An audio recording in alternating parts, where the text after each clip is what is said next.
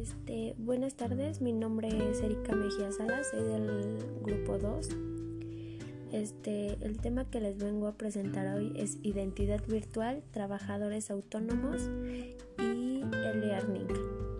Número 1. La identidad digital es la versión en Internet de la identidad física de una persona. Estas están compuestas por una gran cantidad de datos que proporcionamos en la red. Más allá de nuestro correo electrónico y dirección, incluye nuestras fotos, datos bancarios, preferencias a la hora de compartir. Además, no es uniforme porque compartimos distintos atributos en diferentes plataformas. Ventajas. 1. Genera mayor comunicación e interacción entre los jóvenes. 2. Están mejor informados. 3. Vencen la timidez a través de las redes sociales. 4. Facilita la relación entre las personas sin las barreras culturales y físicas. Desventajas. Pierden la la interacción con su entorno social y su familia. 2. Pueden convertirse en víctimas de ciberbullying, suplantación de identidad. 3. Se exponen personas que muchas veces no conocen publicando información personal. 4. Se convierten en víctimas de virus y software dañados. Ejemplos: web, blogs, Gmail, perfil de redes sociales, grupo, páginas de fans, perfil de red profesional, telefonía móvil, mensajería instantánea, canal de fotografía, etc. 2. El trabajador autónomo es aquel que realiza una actividad económica de forma habitual, personal y directa, a título lucrativo, sin contrato de trabajo. Está incluido en el Reglamento General que es administrado por la AFIP desde 1994. Ventajas. La organización del trabajo es flexible en sus horarios, vacaciones o, o dedicación.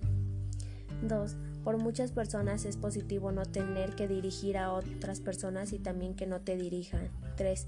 Si tu creatividad produce derechos de autor, patentes o crea valor de algún modo, siempre será tuyo. Desventajas. Este, la situación de enfermedades prolongadas pueden echar a perder la actividad. 2. Se trabaja en servicio, lo cual quiere decir que no existe regularidad en el volumen de trabajo. 3. Existen costes fijos y los ingresos por el contrario no son fijos. Por ello es necesario una disciplina presupuestaria muy afianzada. Ejemplos. Bloguero, influencer, taxista, este coach, teleprofesor, agricultor, etc. E-learning. Podemos referirnos al e-learning como enseñanza y aprendizaje que recibimos online, es decir, a través de Internet y la tecnología. También podemos conocerlo como enseñanza virtual, formación online y teleformación o formación a distancia, términos que no son sinónimos, pero sí tienen muchos en común. Ventajas del e-learning. Este 1 este, compatibilidad de actividades, flexibilidad al proceso de formación, 2, facilitar el acceso, 3, requiere menor esfuerzo, 4, favorece la autonomía del alumno o alumna, 5, sin desplazamientos ni barreras geográficas.